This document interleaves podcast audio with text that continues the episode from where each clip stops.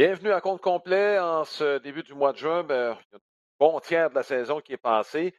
Et euh, Marc Griffin en compagnie d'Alain Udra va parler du deuxième congédiement en deux semaines. Marc, la semaine passée, c'était Joe Girardi. Et tu avais parlé de Joe Madden, tu avais vu juste. Et euh, je suis peut-être coupable un petit peu. Il y avait quelques indices quand même. Euh, et outre le rendement de l'équipe, le fait qu'il était sa, sa dernière année de contrat de contrat de trois ans, il n'y avait pas eu de prolongation, souvent pour éviter les distractions et les rumeurs, on donne une, euh, une année supplémentaire. Euh, le fait que le directeur général n'était pas celui qui avait choisi Joe Madden. Bref, 14 défaites plus tard et il y a un nouveau gérant avec les Angels.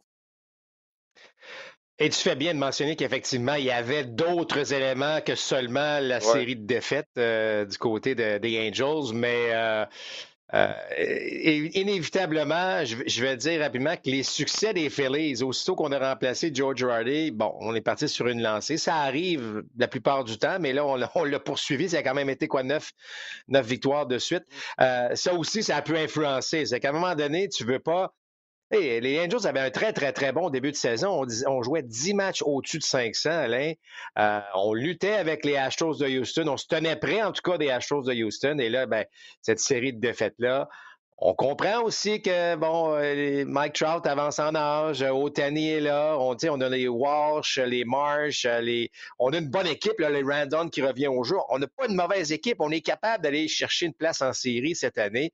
Et alors, tout ça fait en sorte que Joe Madden a été, bon, sacrifié. Tu l'as mentionné, ce n'était pas l'homme du directeur général. Ouais. Euh, Est-ce que Phil Nevin est vraiment la personne qu'on voulait à cet endroit-là? Ça, ça reste à voir. Mais chose certaine, on, on a senti quand même quelque chose d'intéressant là, qui s'en vient du côté des Angels. Euh, mais c'est la première fois de la carrière de Joe Madden hein, qu'il se faisait congédier. Euh, chaque fois, Ouais. ben, évidemment, soit partait par lui-même ou le- les contrats se, se- se- se- se terminaient. Mais euh, Joe Madden qui... euh, Est-ce que c'est...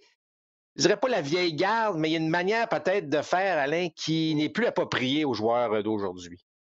Bon, il y a deux choses là-dedans. D'abord, Joe Madden, quand il a quitté, lui, sans dire qu'il s'en est pris aux tendances qui sont, bon, fortement vers le deuxième étage et particulièrement le département des euh, statistiques avancées qui euh, place ces, ces gens-là travaillent là-dessus. Joe Madden a mentionné que oui, je suis bien pour, puis il est bien placé pour parler. Il, était là avec les Rays quand on a commencé les défenses adaptées. C'est lui qui était le gérant des Rays lorsqu'on a commencé cette tendance euh, qui est allée euh, bon, en progressant depuis une dizaine d'années. Et là, il a mentionné, en fait, je n'ai rien contre, mais c'est juste que maintenant, ça prend tellement de place que les gens de baseball, il y a des gens de baseball compétents qui ont beaucoup d'expérience, dont l'expertise n'est plus sollicitée aujourd'hui et qui sont de plus en plus laissés de côté. C'est un discours qu'on a entendu au fil des années. On l'a même entendu de, la part de notre collègue Alex Agostino, hein, de, bon, euh, qui n'a pas toujours été très tendre envers les Aces d'Oakland. Pour, juste la façon dont on traitait les, euh, les recruteurs. Il faut bien le mentionner dans ce cas-là. Sauf qu'il y avait quand même quelque chose là-dedans. Qu'est-ce que tu retiens des propos de, Joe Madden euh, dans tout ça? Parce que c'est sûr qu'il y a des gérants. On a mentionné souvent un gars comme Philippe Alou que tu as bien connu. Si le Philippe de 30 ans, aujourd'hui, m'excuse, mais il ne trouverait pas sa place. Ben, écoute, je trouve ça intéressant que Joe Madden l'a mentionné. Euh, je pense pas qu'il a joué la victime là, en, parlant de bon euh, de ça, mais, mais c'est quand même un message fort de dire. Tu sais, puis moi, je suis un peu de ce côté-là. Je suis un peu du côté prenez toute l'information que vous avez besoin. Euh, on va, on peut préparer le match le plus qu'on peut avant que celui-ci commence, mais une fois que le match est amorcé, il faut quand même donner un peu de, de marge de manœuvre au gérant, de gérer le match actuel. Et là, il semble y avoir, il y a certaines organisations qui semblent croire à ça, d'autres où on a vraiment tendance à accepter que ce que les statistiques nous disent ou ce que le département nous laisse entendre. Et c'est là parfois qu'il semble avoir un peu de confusion ou de, tu peut-être pas le message peut-être passe pas aussi bien. euh, et là, ben, on sent, je dirais pas qu'on s'entre-déchire, mais là, imagine-toi, tu as un directeur général, il y a un département euh, de statistiques avancées, ou en tout cas de baseball, et là, tu as le, le staff le- le- le- de baseball, donc les coachs, les entraîneurs qui sont sur le terrain. Donc, tu as comme trois niveaux. Puis là, d'avoir une synergie au niveau des trois, c'est pas toujours évident. Puis si c'est en plus c'est le directeur général qui n'a pas nommé ce gérant-là, puis que c'est lui qui a mis le, département de statistiques en place, tu comprends? Il faut que ça soit, mm-hmm. faut que ça travaille ensemble, tout ce monde-là. Il faut s'entendre sur des, choses, y a des organisations qui semblent, ça semble fonctionner. De toute évidence, il semble avoir une réticence chez les Angels. Est-ce que Phil Nevin va embarquer là-dedans puis va faire en sorte que ça va être parfait? Je ne sais pas. Mais c'est le baseball d'aujourd'hui euh, peut apporter ce genre de confusion-là dans les organisations. Et euh, le baseball est en train de se transformer. Est-ce que c'est la bonne chose d'aller totalement vers les statistiques? Est-ce que c'est la bonne chose d'aller totalement vers ce qu'on appelle le gut feeling euh, du gérant? Mm-hmm. Je pense qu'on est capable d'aller chercher un hybride des deux, mais ça peut créer ce genre de situation-là où, de toute évidence, Joe Madden n'était pas d'accord avec euh, certains, euh, certaines décisions qu'on voulait prendre euh, au mmh. sujet probablement de la, formation partante ou l'utilisation de certains joueurs. Ça revient à la définition de tâche du gérant lors, de son embauche. Et de là, qu'on mentionnait, c'était pas l'homme de Perry Menachin quand il est arrivé. Menachin qui était avec les Braves d'Atlanta. On s'est formé une bonne équipe avec bon, un réseau de filiales qui nous a fourni de très bons joueurs depuis, bon, on peut parler d'une dizaine d'années. Mais c'est ça, Joe Madden, au moment où tu signes ton contrat, tu as une définition de tâche. À Tampa Bay, c'est clair. Et d'ailleurs, je vais t'amener un petit peu sur un match que tu as regardé de ton côté. C'est dommage qu'on n'ait pas été ensemble, Marc, parce qu'en neuvième manche, on aurait pu s'attarder sur la décision de Kevin Cash. Juste revenir sur ce match-là. Il y avait plusieurs éléments. Un, ça n'a pas été long, 1h54. Euh, bon duel de lanceurs entre Shane McClanahan et Mike McCullis. Euh, McClanahan, écoute, pense que c'est le meilleur lanceur de la Ligue américaine en ce moment m'excuse pour Nestor Cortez, là, mais euh, McClanahan, euh, son étoffe, euh, écoute, des frappeurs, des cards, une bonne équipe en attaque, elle ne pouvait rien faire. Match dominant et en neuvième, on décide de l'enlever quand même, match d'un point, et d'amener Jason Adam. Oups! Écoute, ça, a failli tourner au vinaigre. Adam avait la difficulté avec son contrôle. Les Cards l'ont aidé. bien franchement, les Cards, s'ils avaient été plus patients au bâton, je pense que la manche aurait pu se dérouler autrement ça s'est terminé. Il y a eu un but sur balle, ça s'est terminé sur un double jeu. On a peut-être été un peu impatient. Mais le fait est que, et les descripteurs le mentionnaient, les Cards étaient très contents de ne plus voir McClanahan en ben, neuvième manche. C'est là, tu sais, on en parle souvent dans nos reportages aussi. Puis j'ai déjà été dans un abri où on était incapable de frapper le lanceur qui est là. Euh, il n'y a rien à faire. Il joue dans notre tête. Il nous retire. Tu as l'impression qu'on on, n'y arrivera pas mettez n'importe qui d'autre. Ça peut être le meilleur releveur au monde. Il y, a une espèce d'énergie nouvelle qui se produit en disant OK, parfait, il est plus là, là, on y va. Et là, c'est pour ça qu'une domination comme McClanahan, écoute, il y avait en bas de 100, c'était autour de 90 lancés, Alain. on peut l'étirer, là, euh, certainement une vingtaine de tirs encore, se rendre à 110, qui ne serait pas du tout exagéré. On est rendu au mois de juin, là. Euh, et le gars, écoute, il, il est dominant. Alors, ça, ça fait partie. Hein, avant le match, on y va avec ça, puis c'est ça le match, puis on reste là-dessus. Je trouve que ça enlève, moi, le. Euh, je sais pas. Écoute, je, vais donner un autre exemple. Euh, l'autre jour, euh, George Springer était à un triple du carrousel. Là, tu vas me dire, le triple arrive pas souvent, là. Mais tu sais, les partisans aimeraient ça, voir un carrousel. Tu comprends ce que je veux dire? J'aimerais ça voir le gars euh, peut-être faire euh, réaliser le carrousel puis de se dire alors. Ben là, on va l'enlever parce qu'il faut que je le repose, euh, parce qu'on a une série bon, qui s'en vient. C'est une présence au bâton, là. On peut-tu. On a l'impression. Je le sais, là, j'ai, déjà géré, là, on ne gère pas pour, pour plaire au monde, mais ça reste du sport, Alain, ça reste quelque chose. Puis moi, comme partisan de baseball, j'aurais aimé ça que McLaren termine le match ou j'aurais aimé ça que Springer se présente au bâton pour aller chercher son, son carrousel. Tu, tu, veux voir ce genre, surtout dans le baseball mm. d'aujourd'hui, des matchs complets, là, on, en voit à peu près plus. Donc, euh, euh, bon, euh, mais tu, connais mon point de vue là-dessus, Alain. Moi, je pense que mm-hmm. trop souvent, on gère, on gère pas le match qui, qui se présente devant nous. Là, on gère ce qu'on a bien voulu préparé avant le match.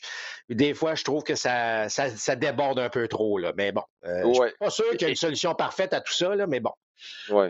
Mais écoute, euh, il y a 162 matchs et les Rays l'ont très bien compris, je pense. Euh, bon, le principe de Moneyball, c'est la même chose. Ces décisions-là sont prises avant les matchs selon des tendances. Et Marc, on va prendre plus de bonnes décisions que de mauvaises sur le long terme. mais ça se peut que dans un match donné, ça nous explose en plein visage. Mais, Alain, puis tu sais, là, tu vas me dire, oui, c'est une longue saison, mais le match que tu dominais, que ton lanceur était dominant, que tu perds parce que finalement, tu as dit, je vais, je vais sortir à 90, puis que la relève, finalement, ne fonctionne pas, ben ce match-là peut faire la différence entre une place en série ou non. Là, tu vas me dire, oui, il y en a 162, mais si tu mènes après huit manches, il faut que tu gagnes ce match-là. Surtout si tu joues dans la division Est de la Ligue américaine où, où, ça va être très, très serré. Là. Oui, écoute, je veux revenir sur Joe Madden parce que le deuxième aspect dont je voulais te parler, c'est ce qui se passe à l'intérieur du vestiaire. Et euh, euh, j'ai eu l'occasion de lire récemment un livre sur euh, les Cubs de 2016, comment cette équipe-là a été bâtie, Théo Epstein là-dedans. C'est un très bon livre en passant, si vous voulez voir un peu ce qui se passe au deuxième étage, la façon dont Joe Madden fonctionne. Et, Joe Madden ne fait pas beaucoup de discipline, ou à peu près pas, dans le vestiaire. À ses yeux, le vestiaire appartient aux joueurs c'est aux joueurs de s'autodiscipliner avec des leaders. Et avec les Cubs, écoute, il y en avait des, leaders dans cette, équipe-là. Si je parle de shérif, même que j'appelle toujours celui autour duquel on se regroupe, celui qui est le meneur, c'était Anthony Rizzo. Pas compliqué, là. Et les plus vieux chez les Expos vont peut-être s'en rappeler, c'était Larry Parrish, euh, le shérif dans, le vestiaire. Bon. Euh, dans le cas d'Anthony Rizzo, bon, euh, c'est autour de lui qu'on se groupait. C'est un gars qui avait du caractère. On peut en nommer d'autres. Jake Arrieta, quand il était au Monticule, tu savais que c'était lui qui venait. Jason Hayward, on a parlé beaucoup de son discours dans le match numéro 7 de la Série mondiale. Bref, il y avait des gars qui avaient du caractère au sein de cette équipe-là. Tu regardes les Angels, écoute, Michael Trout, c'est le meilleur joueur depuis 10 ans dans le baseball majeur. C'est pas quelqu'un qui veut prendre beaucoup de place. Il fait son affaire sans c'est pas quelqu'un qui cherche les réflecteurs. Lui, il aime mm-hmm. ça, jouer au baseball. Il pourrait se contenter de jouer au baseball sans faire autre chose, ça ne le dérangerait pas. Mais tu regardes les autres bons joueurs autour, pour toutes les raisons au monde, Otani ne peut pas être le leader. Il y a la barrière des langues qui fait en sorte que, bon, Otani, malgré tout son talent, bon, il est restreint. Anthony Randon, il était blessé plus souvent qu'à son tour depuis qu'il était avec les Angels. Il est prenant encore. Tu regardes les autres joueurs, chez les Angels, il manque peut-être Anthony Rizzo. Et écoute, puis tu mentionnes souvent le, rôle d'un gérant compte tenu de ce qu'on lui demande aujourd'hui, c'est peut-être son apport dans le vestiaire. Est-ce que c'est pas ce qui a fait en sorte que Joe Madden a perdu son emploi? Ah, en bonne partie, moi, je, dirais oui. Euh, je dirais oui, Alain, à ça, parce que, euh, et tu sais, encore une fois, là, je, reviens à, mes années, mais ce que je veux dire, c'est que c'est le fun qu'un gérant laisse beaucoup de place aux joueurs. Ça, les joueurs l'apprécient parce que, bon, ça reste une famille, ça reste. en fait, tu es plus souvent au, stade avec, euh, ou dans le vestiaire avec tes coéquipiers qu'avec ta famille durant une saison de baseball. C'est pas compliqué. Donc, euh, tu sais, de savoir qu'on est là puis qu'on peut jaser, c'est intéressant. Par contre, il y a un minimum. Il y a un minimum pour qu'un gérant puisse parfois, tu sais, venir, euh, bon, jaser, euh, venir, euh, aider les gars à, se motiver pour toutes sortes de raisons. Je ne parle pas tous les jours, je parle pas tous les matchs, mais de temps en temps, puis d'avoir un peu accès à ça, et, savoir aussi que le gérant a accès à ça. Dans le cas de Madden, c'est tout l'inverse. Il s'en est jamais caché. Euh, très rare qu'il va faire des présences dans le vestiaire. Euh, mais lui aussi, je me souviens, lorsqu'il a quitté les Cubs, euh, certains joueurs parlaient du fait que c'était dur de savoir ce qui se passait, connaître exactement le point de vue du gérant ou de l'organisation sur eux autres ou une situation particulière. oui, ça joue un rôle, Alain. c'est tu sais, je veux dire, c'est pas un hasard. On a remplacé Joe Girardi. Tu sais, Joe Girardi, on parlait de la même affaire. Hein? Rappelle-toi, lorsqu'il avait quitté les Yankees, il y a plusieurs joueurs des Yankees qui disaient, écoute, on savait pas trop où on s'en allait avec tout ça. Beau connaître le baseball, on a beau connaître les stratégies, on a beau connaître, euh, tu sais, prendre des bonnes décisions, ou peu importe. Il y a un minimum de communication qu'il faut avoir. Puis là, je, vous dis pas que, bon, Thompson est, arrivé, puis il a commencé à parler à tous les joueurs, puis on a eu une séquence de neuf victoires. Mais c'est sûr qu'il y a eu un, un espèce de un relâchement à l'intérieur du vestiaire. Bon, mais OK, on, on jase dessus, on essaie dessus de comprendre ce qui se passe? Il euh, faut arrêter de, minimiser cet aspect-là. Je, me répète, on est plus souvent comme joueur avec nos coéquipiers, avec si une belle synergie autour, s'il y a des gars qui sont capables de prendre des choses en main, que ça va bien ou moins bien, ça va aider, ça va aider pour le, reste de l'équipe. Et mm-hmm. si il y a une espèce de je m'en foutisme qui s'installe parce que le gérant n'est jamais là, puis on en a perdu 3-4, puis ça dérange pas, puis il n'y a personne qui élève un peu la voix pour dire hey, les gars, on se réveille dessus. Écoute, regarde les Braves d'Atlanta. Ils sont sur la meilleure séquence actuellement euh, du baseball, c'est 11 victoires de suite. Ben, c'est drôle, là, hein, mais ça a donné que cette série-là a commencé avec un, meeting dans le vestiaire. Là, tu vas me dire, OK, mm-hmm. euh, bon. Mais ça reste qu'on s'est parlé, puis on s'est dit, hey, les gars, qu'est-ce qu'on fait avec ça? Ça n'a pas d'allure, on les met, s'envolent, on joue pas de la bonne balle. 11 victoires de suite plus tard, on, s'est parlé. Euh, ce que je veux dire, c'est qu'arrêtons de minimiser cet aspect-là. Tu l'as dit, le gérant 2022, c'est un des aspects qu'il doit avoir compte tenu de tout ce qui se passe maintenant autour de lui il faut qu'il soit capable d'offrir un environnement qui va juste donner mm-hmm. un état d'esprit qui va aider les joueurs à être un peu meilleurs. Euh, ben c'est juste ça. Alors, si tu ne connais pas ton rôle ou bien ton rôle ou comment ça se passe ou qu'est-ce. Tu sais, Alain, là, tu le sais, là, quand, on tombe dans des zones grises, souvent ta pensée est peut-être un petit peu plus négative que positive pour toutes sortes de raisons. on est un peu fait de même. Alors, quand c'est clair, puis tu le sais, ben là, à ce moment-là, le joueur peut performer un peu, un, peu mieux. Puis c'est ce que j'ai entendu dans le cas de Girardi, c'est ce que j'ai entendu dans le cas de Joe Madden. Il n'y a pas de hasard à un moment donné. Là. Je pense que euh, les, joueurs, les joueurs euh, n'étaient pas leur meilleurs, tout simplement, là, sous, les, sous les ordres de ces gars-là. Écoute, on a parlé de Rizzo, ce qui va m'amener aux Yankees de New York. Est-ce que la, tenue des, euh, des Yankees, je ne sais pas que c'est la faute c'est grâce plutôt à Rizzo, à lui seul. Mais tu te rappelles quand on a embauché Rizzo et George Donaldson, euh, la réaction que j'ai eue, c'est que, bon, euh, les Yankees sont bons, il y avait du talent même avant l'arrivée de ces deux-là, mais on avait une image, à mes yeux, un peu trop, entre guillemets, corporative. Et ces deux-là viennent ajouter un peu de, un peu de raboteux là, dans cette équipe-là, qui en avait peut-être de besoin. Euh, euh, l'impression, particulièrement Rito, pour les raisons que j'ai énumérées tantôt avec les Cubs, son apport va au-delà, j'ai l'impression, moi, de, ce de sa tenue au bâton. Euh, très d'accord avec toi. Euh, très d'accord avec toi, surtout qu'il va bien. Tu sais, quelqu'un qui, a un bon mmh, leadership, mais qui va moins bien, qui frappe moins bien, des fois, c'est un petit peu plus difficile. Mais là, il y a un apport important euh, avec l'équipe. C'est Écoute, Alain, euh, c'est pas un hasard ça non plus. C'est certain qu'on trouve le moyen, encore une fois, de, se regarder parfois dans le miroir. on joue pour les Yankees, on, peut pas. faut arrêter de se traîner les pieds, là, puis on, a du talent, puis let's go. ça peut être facile aussi, Alain, dans des longues saisons, d'aller. Euh, on suit la vague, puis on en gagne une, on en perd une, puis à un moment donné, on retourne à la maison, bon, on vient. Une espèce de routine qui s'installe. Tu peux plus faire ça dans le baseball d'aujourd'hui, là, euh, surtout avec bon, euh, les caméras, les matchs qui sont télévisés. ça revient encore à ce que je disais. Arrêtons de, de, toujours regarder les chiffres. Tu sais, combien de fois je te parlais souvent de une très, très bonne équipe de jeunes joueurs, mais amène une coupe de vétérans là-dedans parce que tu as besoin, les jeunes doivent apprendre, doivent connaître des choses un peu le même principe. Alors, tu sais, il faut arrêter de regarder juste le chiffre. Ah, Rizzo, il, frappe tant, il, produit tant de points. Ouais, c'est bon. Oui, mais est-ce qu'on connaît l'apport qu'il apporte dans le vestiaire? Ce que tu viens de mentionner, son leadership à travers. ça, ça a une valeur qui est incalculable. Tu sais, tu peux pas avoir un arbitrage et dire, lui, là, quand ça brasse dans le vestiaire, il est là, puis il brasse. Mais c'est tellement important. Puis des fois, j'ai l'impression que beaucoup de décisions baseball qui sont prises, on regarde les chiffres. OK, il y a une moindre de présence sur les buts, il y a un MPP. Non, oui, oui, il faut les regarder. Ça vient encore que ce que je disais tantôt, essayons d'avoir un hybride de tout ça pour donner une vraie valeur à un gars comme Anthony Rizzo. Euh, et même Josh Donaldson, je suis pas nécessairement certain que John Donaldson allait être à la hauteur avec les Yankees, mais force est d'admettre mm-hmm. que lorsqu'il était là, ben c'est sûr que ça, ça, a changé un peu la, la, manière de, de, penser. Donc, en tout cas, pour l'instant, je vais dire une chose, la recette fonctionne du côté des Yankees de New York. Oui, oui. Euh, écoute, on s'ennuie même pas des trois premiers releveurs qui sont absents et pourtant qui étaient une force des Yankees. On, quand tu gagnes par 10 points, tu n'as pas besoin de relève trop trop euh, chez les Yankees. on va parler d'un autre gérant, là, euh, Tony La Russa. écoute, ça a été, je ne sais pas comment il l'a pris, là, mais la dernière semaine, j'ai rarement vu un gérant recevoir une volée de bois mort comme Tony La Russa était le cas.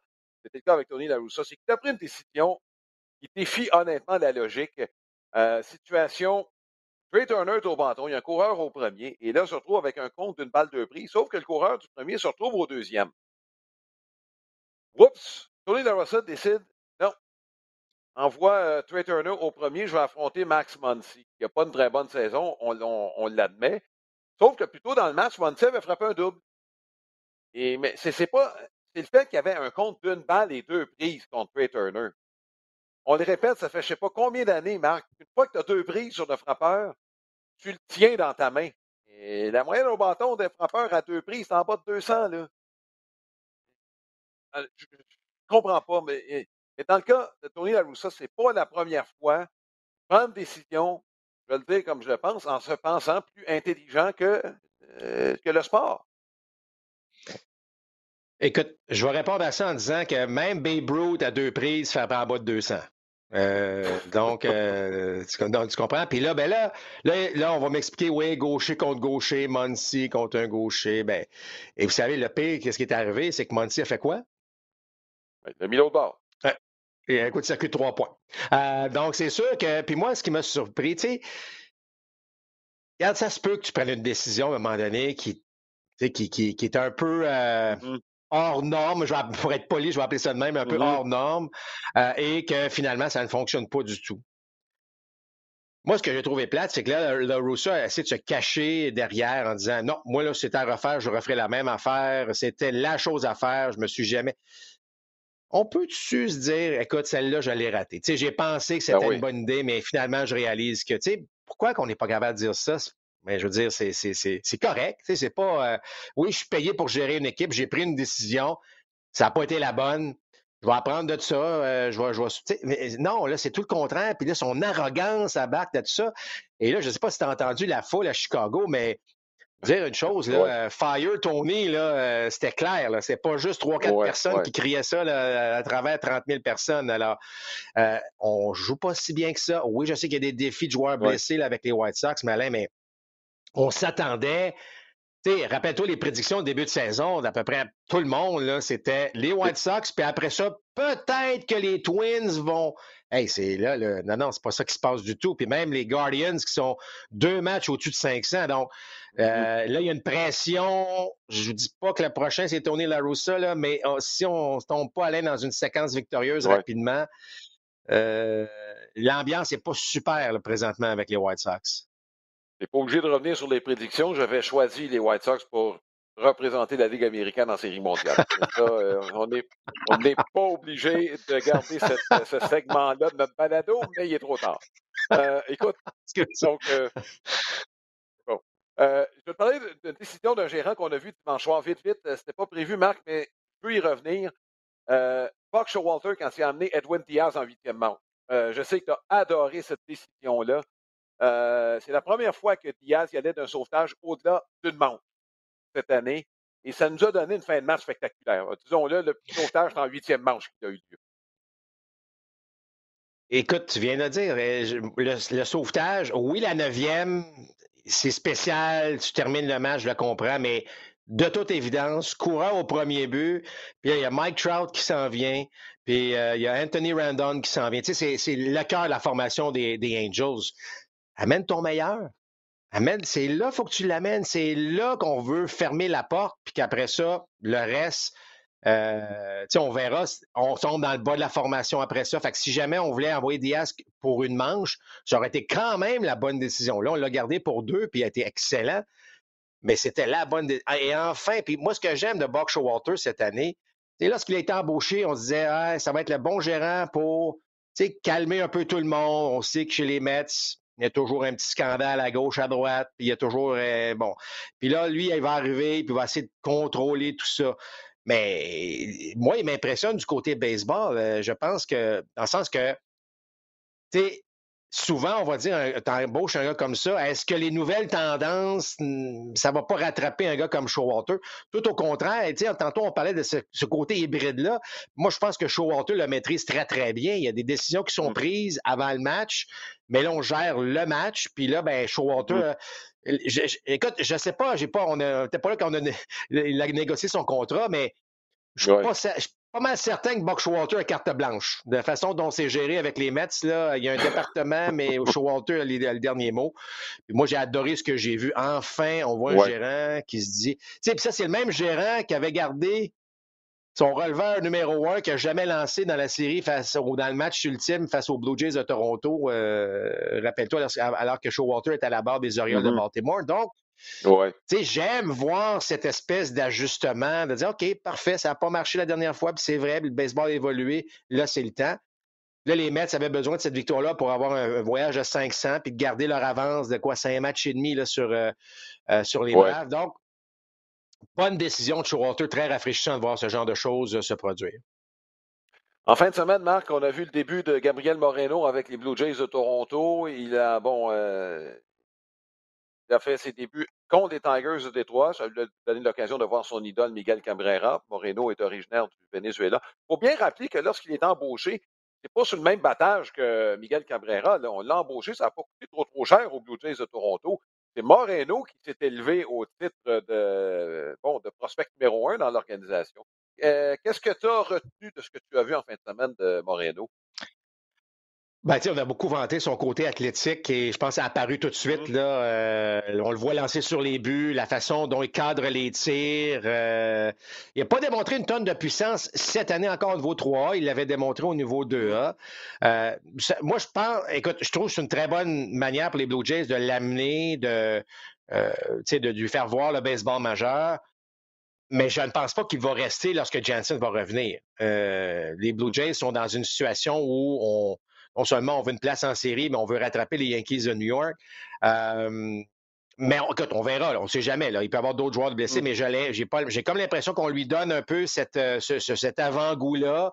On ne sait jamais ce qui nous pend au bout du nez, mais j'aime beaucoup ce que je vois. C'est pas un gars qui a un très gros, un grand physique, c'est, c'est pas un gars costaud, mais très, très habile, très agile. Euh, j'aime ce que je vois. Tu sais, je comprends qu'il était le prospect numéro 4 de tout le baseball, évidemment le prospect numéro 1 des mm-hmm. Blue Jays de Toronto. Et je vais dire une chose, la façon dont Kirk frappe et Jensen frappait, si jamais il peut reprendre un peu là où l'a laissé, euh, euh, c'est intéressant. Ceci étant dit, c'est pas impossible qu'on puisse garder trois receveurs hein, euh, du côté des Blue Jays. J'en doute, mais c'est pas mm-hmm. impossible qu'on puisse le faire éventuellement si jamais on est satisfait. La, seule chose, Alain, c'est qu'il faut qu'il joue. S'il est dans le baseball majeur, il ne peut pas s'asseoir sur le banc et regarder les autres passer. Donc, c'est pour ça que j'ai tendance à penser que si Jansen revient au bout de son 15 jours de la liste des mm-hmm. blessés, euh, et, Moreno retournera, mais pas de mauvaise chose de faire euh, goûter le baseball majeur actuellement. Euh, les Blue Jays qui jouent pas de la mauvaise balle, là, évidemment, c'est une longue séquence de 10 matchs contre des équipes. C'est la première fois que les Blue Jays vivent un calendrier bon, plus, plus attention à ce qu'il faut dire, mais on va dire plus tranquille, dans le sens que c'est des, des équipes. Euh, on a gagné les deux premières séries contre les euh, Royals et les Tigers. Mm-hmm. C'est 4-2 jusqu'ici dans cette séquence. Et là, on s'en va euh, à Toronto, évidemment, mais jouer quatre matchs contre les Orioles de Baltimore. il faut profiter de ce passage de calendrier-là du côté des Jays si jamais on veut penser rejoindre les Yankees qui, encore une fois, font flèche de tout bois par les temps qui courent. Absolument. écoute, dernier sujet, la dernière semaine, euh, bon, il y a eu beaucoup de blessures dans le baseball majeur à des joueurs importants. Bon, euh, Détroit, Casey Mize. Détroit ne fera pas les séries, mais c'est lui qui a mené l'équipe le War l'année passée, un des meilleurs jeunes prospects au monticule. L'opération Tommy John. Même chose pour le releveur numéro un des euh, Rays de Tampa, Andrew Kittredge. Ça ne dérangera pas, il y en a une dizaine qui ont des sauvetages à chaque année, sauf que c'est lui quand même qui finissait des matchs. Royce Lewis, on ne le reverra plus cette année avec les Twins du Minnesota. Deuxième opération majeure à un genou.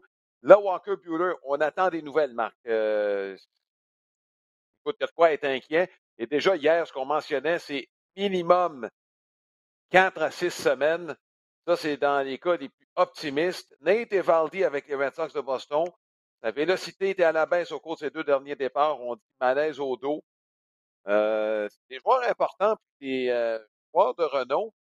Est-ce que les équipes, les Cubs, par exemple, euh, les pirates, les équipes qui vont vendre, eux se frottent les mains. Là.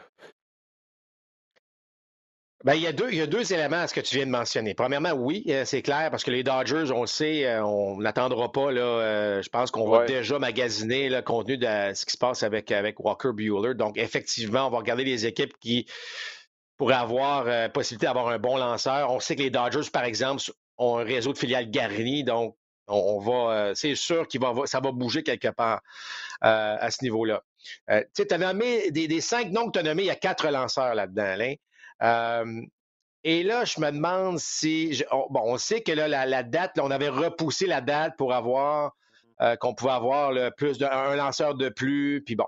Ouais. Euh, mais là, je, regarde ce qui se passe, Alain. Encore, euh, encore hier, il y a eu des Cubs de Chicago, pas hier, mais au cours du week-end, mais peut-être hier, en tout cas, peu importe, au cours du week-end, encore des joueurs de position qui sont venus lancer. Oui. il y a même eu d'ailleurs. Bon, c'était hier. OK. Alors, à ce moment-là, Gashioka qui a frappé une balle euh, de Schwindel lancée à 35 000 à l'heure, qui a été le tir, semble-t-il, euh, le plus lent de, l'histoire du baseball depuis qu'on mesure ça. Euh, moi, et, ça commence à tourner au ridicule, cette affaire-là. Puis, mais d'un côté, je comprends les gérants qui ne veulent pas gaspiller un bras. Où, je m'en viens avec ça, c'est peut-être la solution, là, c'est d'en avoir un petit peu plus de lanceurs encore. J'aime pas ça dire ça parce que, bon, ça donne la possibilité d'avoir des changements de lanceurs et tout ça, mais à un moment donné, là, il va falloir protéger les bras un petit peu plus. Je, je, sais pas. Euh, c'est un terrain dangereux, là, je ne sais pas trop exactement où on va s'en aller avec ça, mais je regarde euh, beaucoup de joueurs, beaucoup de lanceurs blessés. Euh, encore, bon, tu viens de nommer les quatre des cinq que tu as nommés. Est-ce qu'on ne pourrait pas permettre un lanceur ou deux de plus encore dans une formation, quitte à avoir toujours des lanceurs au monticule, quitte à avoir à sauver des bras? Moi, les lanceurs partants, là, ils me dérangent un peu moins. Là, tu vas me dire que, bon, Evaldi, Bueller, c'est des lanceurs partants, mais mm-hmm. euh, ils ont une routine. Tu sais, un, lanceur partant a quand même une routine. Euh, tu sais, il y a quatre jours de congé entre ses départs. Il y a une manière peut-être de... Moi, parfois, ce sont les releveurs qui... Euh, où je suis plus. Tu sais, euh, tu peux lancer 50, euh, 50 euh, tirs tu sais, le lendemain, tu n'es pas utilisé. Là, on t'en demande 4, après ça, tu en demandes 50. Tu n'es jamais dans une position de, vraiment prendre un certain repos. Ce que je veux dire par là, c'est qu'il faut se re-questionner un peu là, à savoir, il faut protéger nos athlètes un peu. Il faut protéger surtout les lanceurs. c'est l'éternel, je dirais pas de débat, Alain, mais encore une fois, mmh aujourd'hui, là, il n'y a pas personne qui arrive avec la solution parfaite. Est-ce qu'on lance plus? Est-ce qu'on lance moins?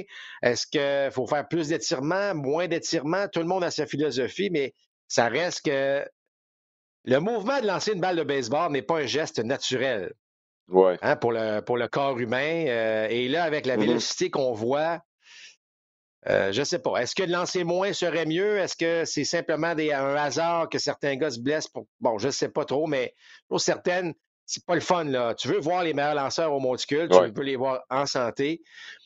Puis l'autre aspect, ben, je commence à trouver ça un petit peu, euh, un petit peu désolant de voir. Euh, tu sais, à l'époque, un joueur de position venait lancer, je te dis pas qu'il lançait plus fort qu'il pouvait, mais il lançait une certaine vélocité, puis bon. Ouais. Là, là, c'est, je trouve qu'on ben qu'on exagère un peu, là.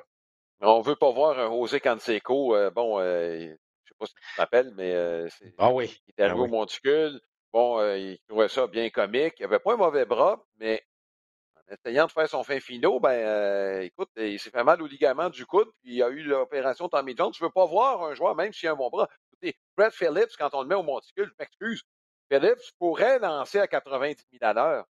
Ben, il fait juste lever la balle, lui, là. C'est au bâton maintenant. Il n'y a, plus de plus de joueurs de position qui vont là, avec la pédale au fond. Ben, c'est pour ça. Donc, tant qu'à faire ça, euh, en tout cas, mais, c'est quand même assez inquiétant de voir encore une fois. La bonne nouvelle, c'est que Steven Strasburg, lui, est revenu.